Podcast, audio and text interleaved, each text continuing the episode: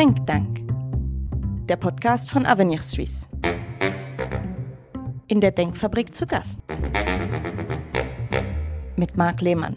Zu Gast ist Adrian Locher, Gründer und CEO von Merantix, der größten Investmentplattform für künstliche Intelligenz in Europa. Adrian Locher hat bei uns in der Denkfabrik den aktuellen Stand der KI-Entwicklung und deren Auswirkungen auf Wirtschaft und Gesellschaft bewertet und das Potenzial und die Grenzen generativer Intelligenz analysiert. Adrian Locher, nur schon den aktuellen Stand der KI zu überblicken, zu beurteilen, stelle ich mir als Herkulesaufgabe vor. Fast täglich hört man von neuen Innovationen und Durchbrüchen. Wie behalten Sie da den Überblick? Ja, also zunächst mal, ich glaube, das ist in der Tat eine schwierige Aufgabe und ganz gelingen kann die wahrscheinlich gar nicht. Ähm, wie behalte ich möglichst den Überblick, äh, indem ich verfolge zum einen, was in der Forschung passiert. Für uns als Investor ist es immer ganz wichtig, dass wir Themen neu sehen, die aus der Forschung kommen, die dann eben ähm, sozusagen eine Product Readiness haben. Das nennen wir so, wenn es im Labor schon stabil funktioniert und dann daraus auch ein, ein Produkt entstehen kann, was man in die, in die echte Welt rausschicken kann. Und an der Forschung dran zu bleiben, das bedeutet natürlich eben auch mitzukriegen, was passiert da.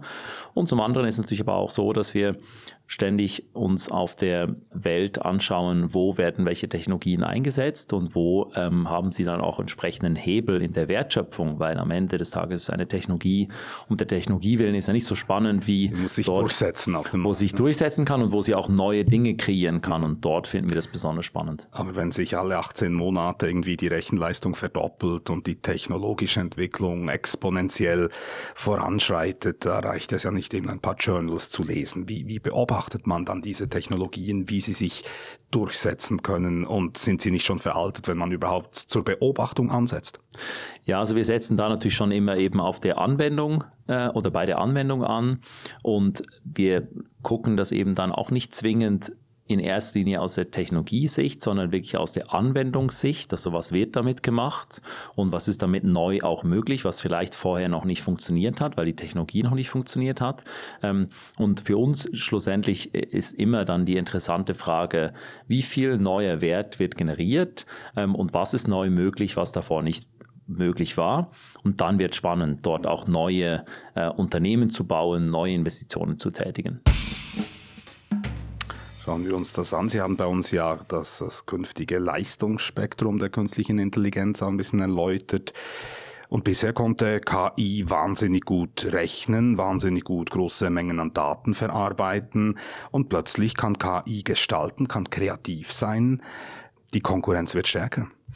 Ja, ich glaube, wir haben uns ja als Menschen ganz oft auch darüber definiert, dass wir in der Lage sind, aus ähm, bestehenden Dingen neue Ideen zu synthetisieren. Äh, Kreativität, das war ganz oft eine der erwähnten Dinge, die eben den Mensch noch von der Maschine unterscheiden. Und das war die letzten Jahre auch noch wahr und ist jetzt natürlich plötzlich wurde das falsifiziert, weil plötzlich kann die Maschine auch kreativ sein, neue Wege suchen und neue Dinge kreieren, die es davor noch nicht gab. Also ja, da haben wir einen, ein weiteres Feld, in dem die Technologie eigentlich unsere Fähigkeiten erlangt hat. Wenn man so will, ist es aber im Kern auch nichts anderes wie vor 150, 200 Jahren, als die Dampfmaschine die Muskelkraft abgelöst hat und deswegen auch nicht die gesamte Menschlichkeit und Menschheit in Frage stand, sondern halt jetzt einfach ein Teil, wo die Technologie uns so stark weiterhelfen kann, dass wir uns eigentlich auf andere Themen auch fokussieren können. Mhm. Also KI, würden Sie sagen, hat nicht das Zeug dazu, uns überflüssig zu machen? Das glaube ich nicht. Das glaube ich einfach auch, wenn wir die Technologiegeschichte anschauen, ist es so in der Form noch nie passiert. Wir haben uns als Menschen Technologie immer zunutze gemacht, für uns Dinge zu erledigen, die eben vielleicht doch am Schluss dann nicht so spannend waren und wo es noch andere, eigentlich wertschöpfendere Tätigkeiten gab, die wir dadurch dann, für die wir dadurch dann mehr Zeit haben. Es ist schwierig, sich noch wertschöpfendere Tätigkeiten vorzustellen als Mensch. Wir müssen sich unsere Skills weiterentwickeln. Eben Sie sagen, vor 200 Jahren die Dampfmaschine, ja, die hat uns Schwerarbeit abgenommen, Muskelkraftarbeit, ähm, mechanische Routinen und jetzt plötzlich äh, nehmen die Maschinen uns Denkarbeit ab. Das kann Angst auslösen. Ja, ich glaube, nach dem Denken kommt ja das Tun. Also das heißt, auch wenn jetzt Ideen aus der Maschine kommen, irgendjemand muss sie dann immer auch noch umsetzen. Und ganz oft ist es ja so, dass wir sagen, in der Welt der, der Startup-Investitionen auch insbesondere. Gute Ideen haben viele, erfolgreich umsetzen tun sie nur sehr wenige und der eigentliche Wert entsteht halt wirklich erst in der Umsetzung. Und so sehe ich das auch jetzt auf, auf diese Diskussion bezogen. Ich glaube, wir haben sehr viele Bereiche, die auch vielleicht heute weniger Zeit und weniger Aufmerksamkeit äh, bekommen, als sie es denn sollten. Also Gehen wir mal zum Themenfeld menschliche Interaktionen, Zeit für uns und unsere Freunde, Familie, äh, die vielleicht mehr werden, wenn wir weniger arbeiten. Gewisse Tätigkeiten werden verschwinden, jetzt eben auch kreative Tätigkeiten unter Umständen. Auf der anderen Seite werden neue Möglichkeiten entstehen, wie Sie sagen. Läuft das darauf hinaus, dass es einfach ein paar Gewinner und ganz viele Verlierer gibt? Nein, ich glaube, es ist umgekehrt oder zumindest mein grenzenloser Optimismus als Unternehmer ähm, und auch Ökonom lässt mich da nicht daran glauben. Die Evidenz in der Vergangenheit ehrlicherweise auch nicht, weil äh, bisher haben Technologiesprünge immer dazu geführt, dass es uns besser ging und zwar auf dem auch globalen Grad und dass wir weniger Zeit mit Arbeit verbringen, äh, verbringen mussten, um einen insgesamt dann doch auch höheren Lebensstandard eigentlich zu genießen. Und ich glaube, es gibt für mich keine Beweggründe zu glauben, dass es mit dieser Technologie anders sein wird als mit vorangegangenen Technologien. Was kann künstliche Intelligenz heute und wohin geht die Reise? Adrian Locher, lassen Sie uns die Frage anhand konkreter Anwendungsbeispiele diskutieren. Sie investieren ja mit Merantix, dieser Investmentplattform. Sie investieren in Startup-Unternehmen im Bereich KI. Startup klingt natürlich immer gut, aber jetzt konkret, wo investieren Sie gerade? Was interessiert und was fasziniert Sie? Also es gibt sehr viele Dinge, die mich faszinieren und das ist natürlich auch das Schöne am Investor und Unternehmer sein. Ich kann auch immer wieder neue Dinge, die ich heute noch nicht verstehe, äh, mir genauer anschauen und, und zu versuchen, sie zu verstehen und in die Hintergründe zu blicken und dabei neue Dinge zu lernen. Das ist eine der größten Treiber für mich. Wir finden zurzeit viele verschiedene Anwendungsformen von KI sehr interessant. Die drei, die gerade am meisten im Zentrum unserer Aufmerksamkeit stehen, sind sicherlich das Gesundheitswesen, ähm, zum anderen die Biologie oder die Biotechnologie und zum dritten die industrielle Anwendung Schrägstrich Robotik. Mhm. Das sind gerade so drei Themenfelder, in denen wir sehr aktiv sind. Ja, Ihnen steht ja viel Geld zur Verfügung für Investitionen, ein millionenschwerer Fonds. Wie entscheiden Sie, nach welchen Kriterien in welche Projekte das Geld fließt? Ist das gerade was so der Zeitgeist ansagt oder wie weit blicken Sie nach vorn? Der Zeitgeist für uns ist typischerweise wenig wichtig. Es ist aber natürlich ein multifaktorielles Modell, wie wir Investmententscheidungen ähm, tätigen. Ich glaube, das ähm, geht damit los, dass wir uns überlegen, in welchen Anwendungen wird KI dazu führen, dass wir Dinge komplett neu tun können und damit auch neue Modelle, Stichwort neues Businessmodell, neue Märkte entstehen können, die so davor noch nicht existiert haben. In anderen Worten, es ist eben eine ex exponentielle Wertentwicklung möglich, weil es diesen Markt davor noch nicht gegeben hat. Das heißt, wir schauen uns zuerst an, welche Dinge sind heute noch nicht möglich, werden aber in Zukunft mit dieser Technologie möglich sein. Wie groß ist der Hebel, der, ähm, den die Technologie da hat? Das ist sicherlich ein, eines, eines der ganz äh, zentralen Faktoren. Dann schauen wir uns aber auch sehr, sehr früh an, finden wir denn für eine solche Lösung auch ganz früh schon Kunden? Ja, weil eine Idee ist immer nur dann äh, spannend, wenn sich daraus auch ein Geschäft entwickeln lässt und es auch Kunden gibt, die bereit sind, für diesen Wert etwas zu bezahlen. Das heißt, wir testen ganz, ganz früh, typischerweise auch mit sogenannten Co-Creation-Partnern. Also das sind ganz frühe Kunden, Kundinnen, ähm, die mit uns zusammen eigentlich solche Produkte entwickeln.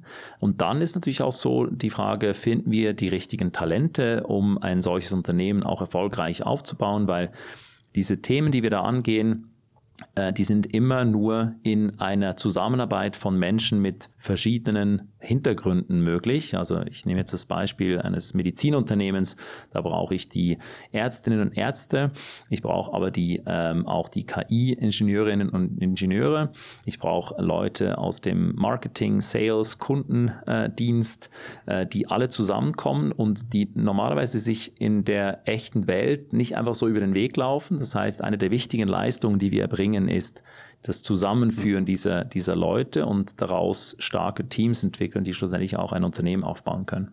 Würde das gerne kurz trennen in eben äh, das Kapital und die Arbeitskraft. Ja, Stichwort Fachkräfte, Fachkräftemangel. Kann mir vorstellen, dass es fast schwieriger ist, Leute zu finden als Geld, weil Geld, also die Lust oder das Interesse an Anlagemöglichkeiten, die Lust auf Technologie, die ist ja überall spürbar.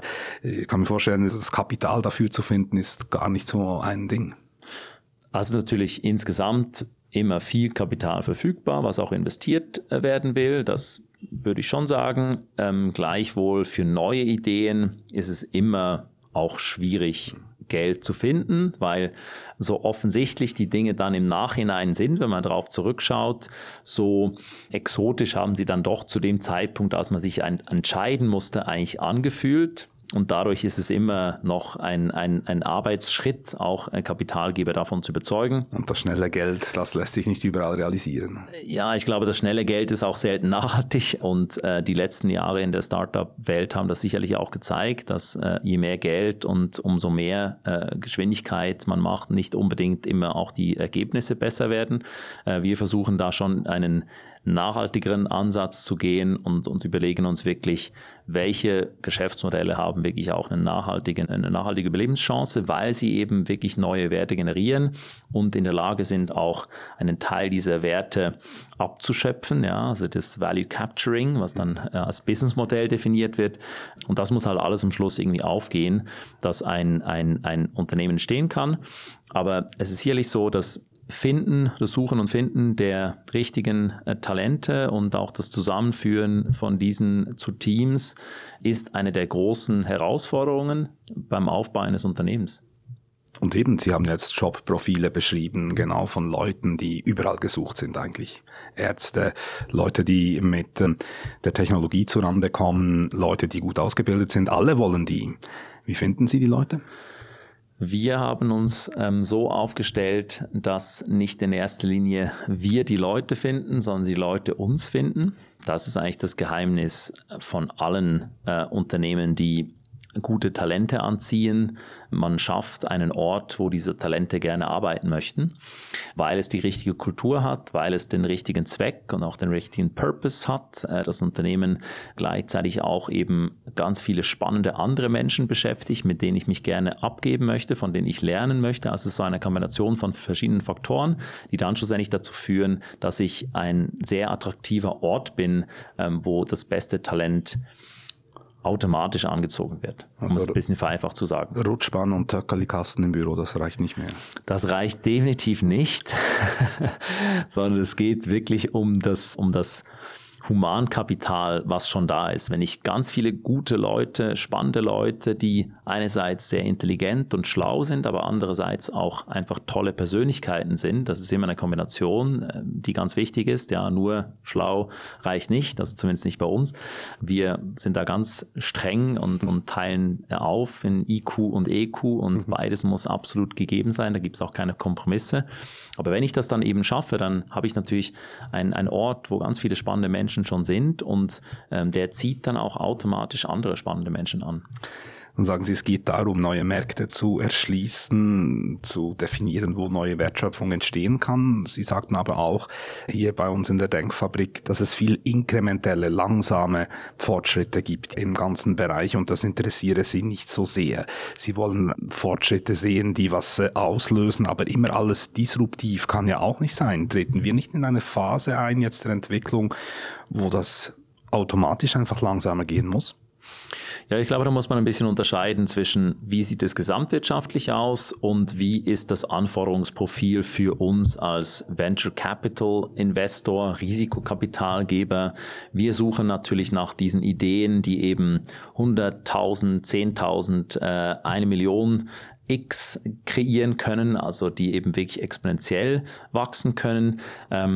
Und deswegen sind wir auch nicht so sehr an den inkrementellen Verbesserungen interessiert. Aber das bedeutet natürlich nicht, dass diese inkrementellen Verbesserungen auf das gesamtwirtschaftliche äh, gesehen extrem wichtig sind. Und in anderen Worten, das bedeutet, die Adoption dieser Technologie von allen Unternehmen, nicht nur den Start-up-Unternehmen, die exponentiell wachsen müssen, natürlich ganz, ganz wichtig ist und ähm, dass man natürlich denen auch dabei helfen muss, diese Adoption zu machen, damit wir wirtschaftlichen Fortschritt sehen.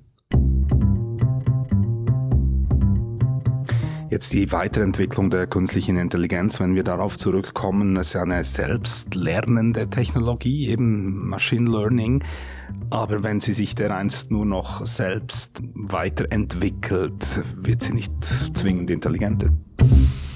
Ja, das ist eine ganz spannende Frage, weil ähm, bis heute ist es so, dass eine Maschine prinzipiell ja keine eigenen Ziele entwickelt. Also um ein Ziel zu entwickeln, brauche ich ja eigentlich ein Bewusstsein. Und äh, trotz äh, all dem, was man da erlebt heute und manchmal vielleicht ein anderes Gefühl hat, lassen Sie mich das äh, schon mal versichern. Eine Maschine hat heute noch kein Bewusstsein. Es ist immer noch reine Statistik. Es ist sehr gute Statistik und sehr komplexe Statistik, aber es ist kein Bewusstsein. Und ohne Bewusstsein entsteht auch kein eigenes Ziel. Und ohne Ziel kann also die Maschine auch nicht eigene Richtungen einschlagen, in die sie gehen will. Und deswegen muss ich heute, wenn ich eine Maschine, eine selbstlernende Maschine, wenn ich ähm, will, dass sie in eine ganz bestimmte Richtung geht, dann muss ich ihr bestimmte äh, Notches, bestimmte Incentives geben, dass sie in diese Richtung geht und ihr dort auch bestimmte Ziele festlegen, was sie der Maschine Anreize geben sozusagen. Ganz genau, genau. Und ohne das geht es heute gar nicht. Also das heißt, es ist immer noch ähm, eine Begrenzung dadurch, dass ich steuere, in welche Richtung die Maschine sich entwickelt und, und wo sie hingeht, wo sie was lernt. Interessant. Was, was könnte jetzt so ein Anreiz sein für eine Maschine? Also so mit dem mit dem Schöckerli können Sie sie Nee, genau. Das ist ein Belohnungs, das sind typischerweise Belohnungssysteme, wo ich sage, wenn du zum Beispiel, also wir, wir nehmen jetzt ein ganz einfaches Beispiel, was wir alle schon kennen, ja, ein, ein GPS-System, in welchem ich der Maschine sage, wenn du weniger Meter brauchst, um an dieses Ziel zu kommen, bekommst du mehr Punkte. Mhm.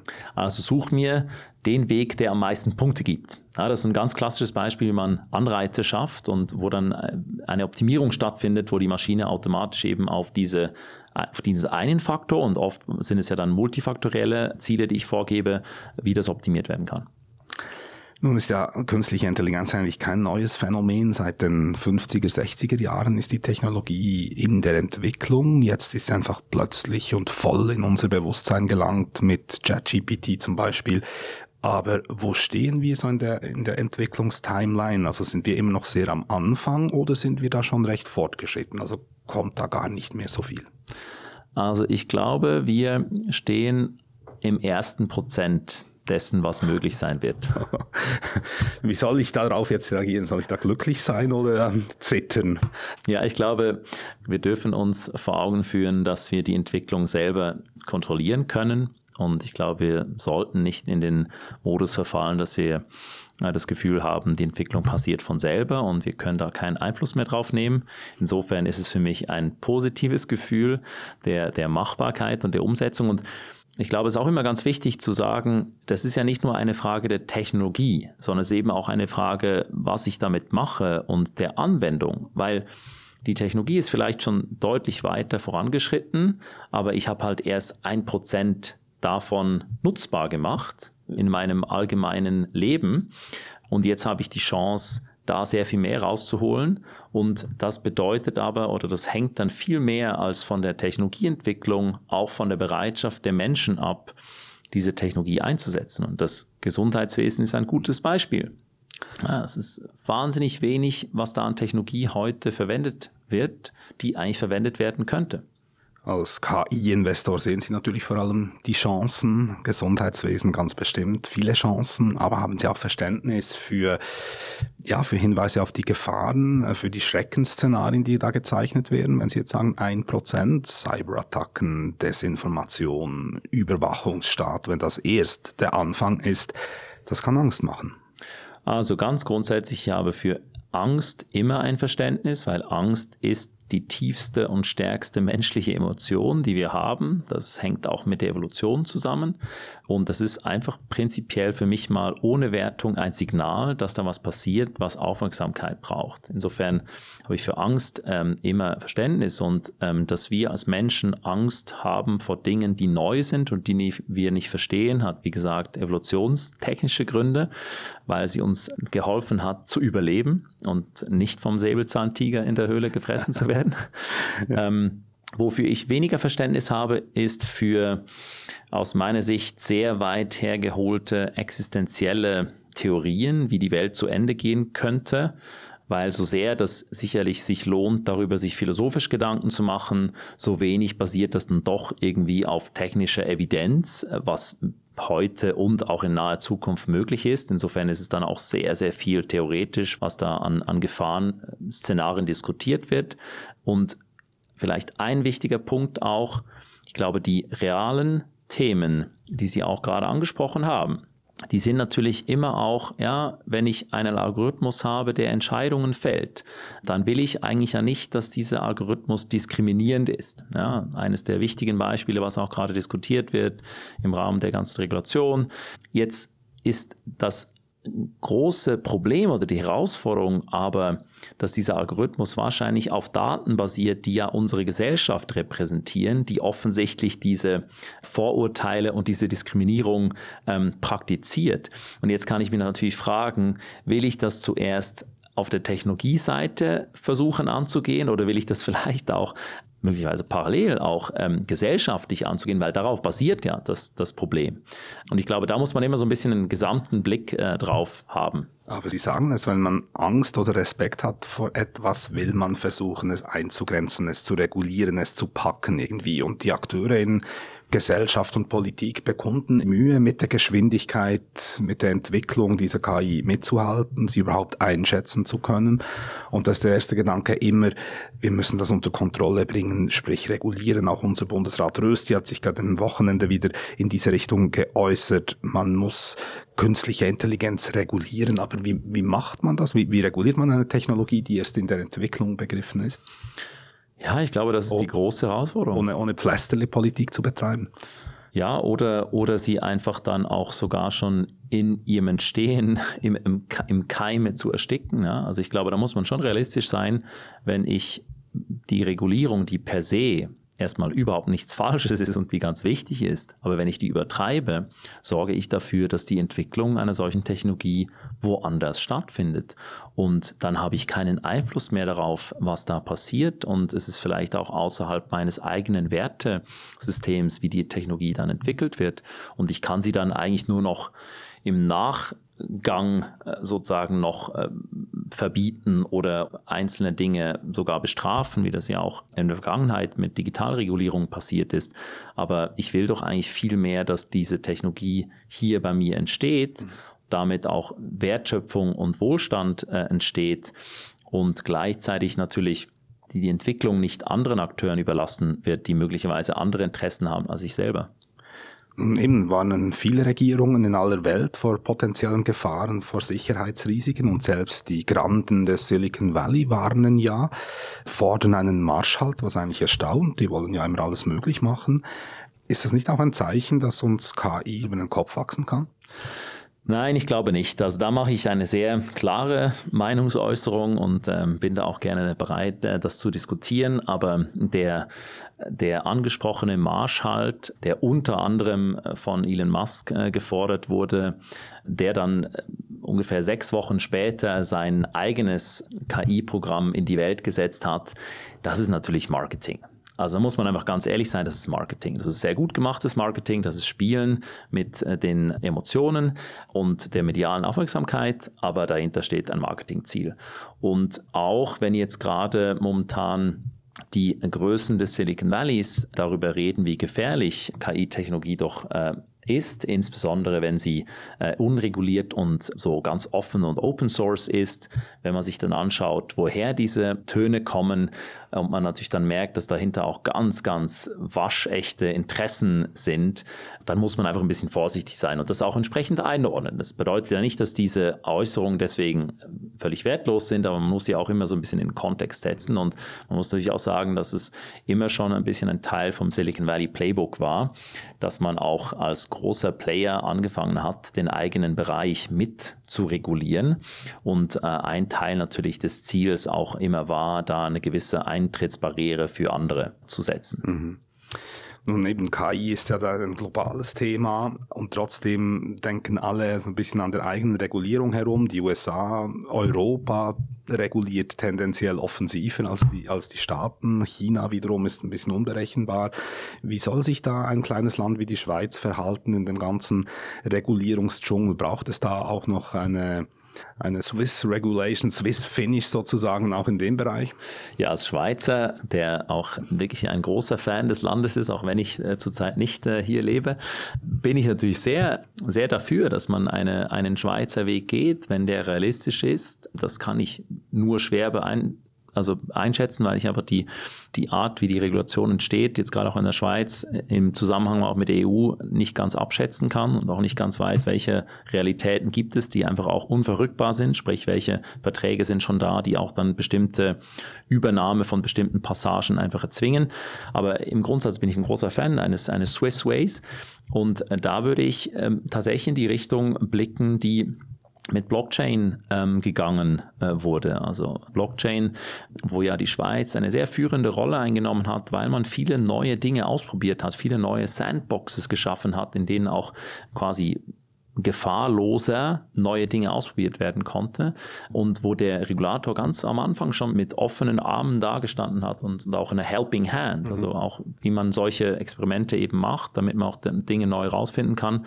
Und ich glaube, das ist die richtige Attitüde, dass man eben über die Chancen und die Risiken im Paket netto nachdenkt und nicht nur mit den Risiken be beginnt, sondern eben auch äh, anschaut, welche Chancen hat die Technologie denn und dann auch diese Güterabwägung auf Basis der Chancen und der Risiken macht und nicht nur der Risiken hat ja Bundesrat Rösti in besagtem Interview auch gesagt, dass eben die Regulierung die Innovation natürlich nicht stoppen darf. Das ist eine sehr schweizerische Sicht der Dinge, weil man ja die Innovation braucht im Land. Und die Schweiz, habe ich gelesen, ist ein ganz gutes Pflaster für Innovation im Bereich der künstlichen Intelligenz.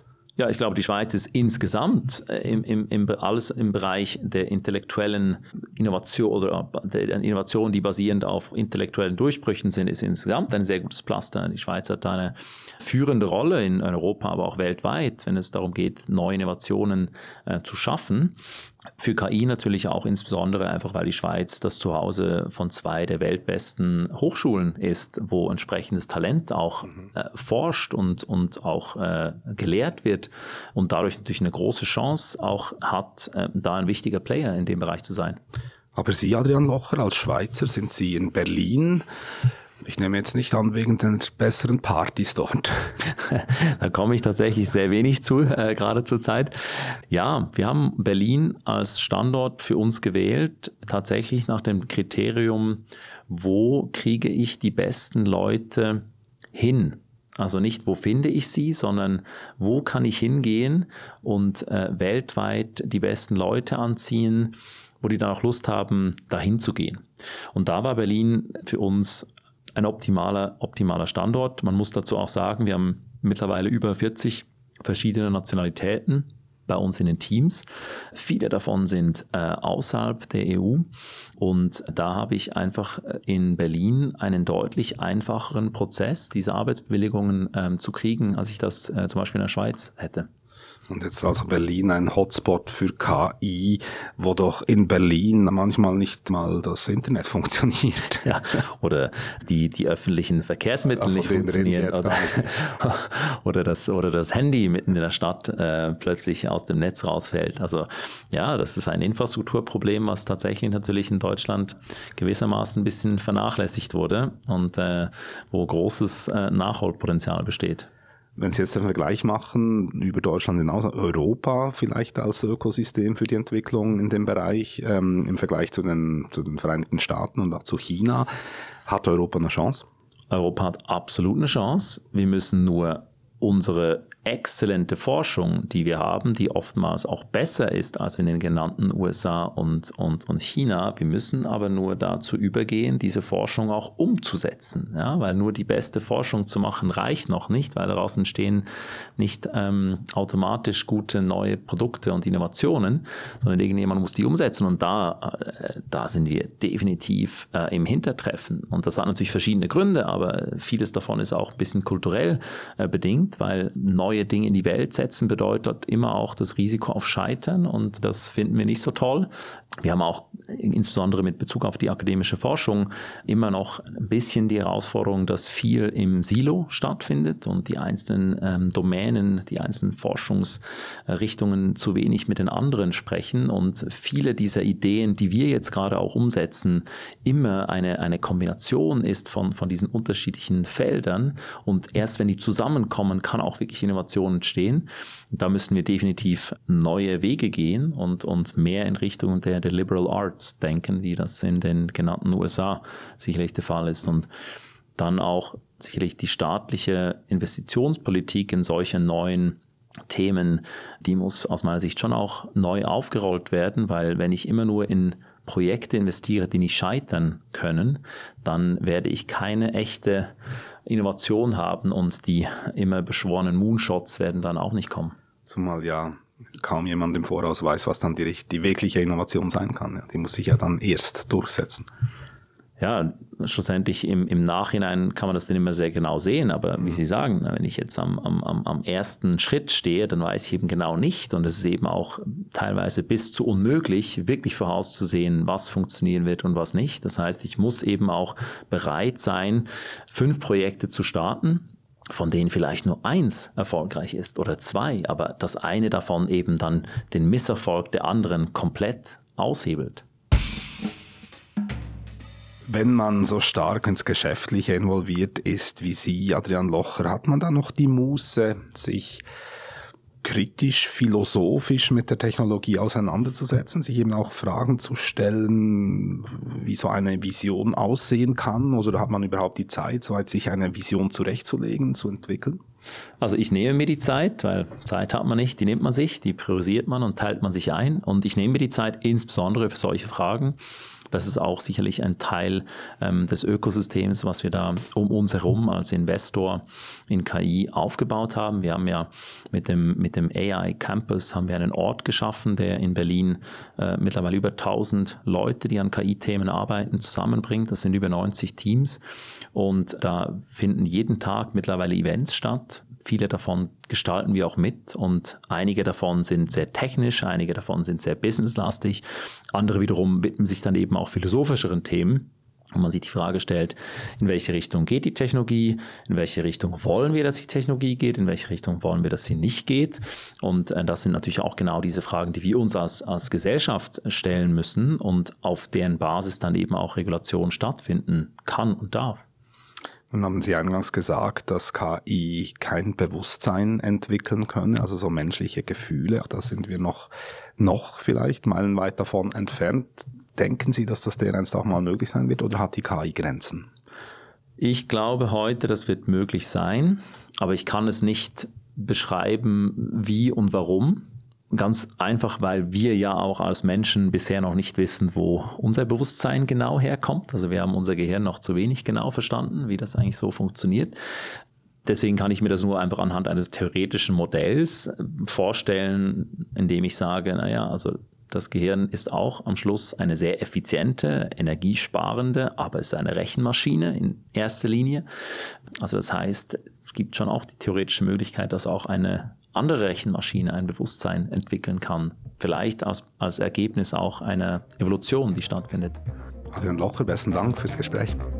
Dankeschön.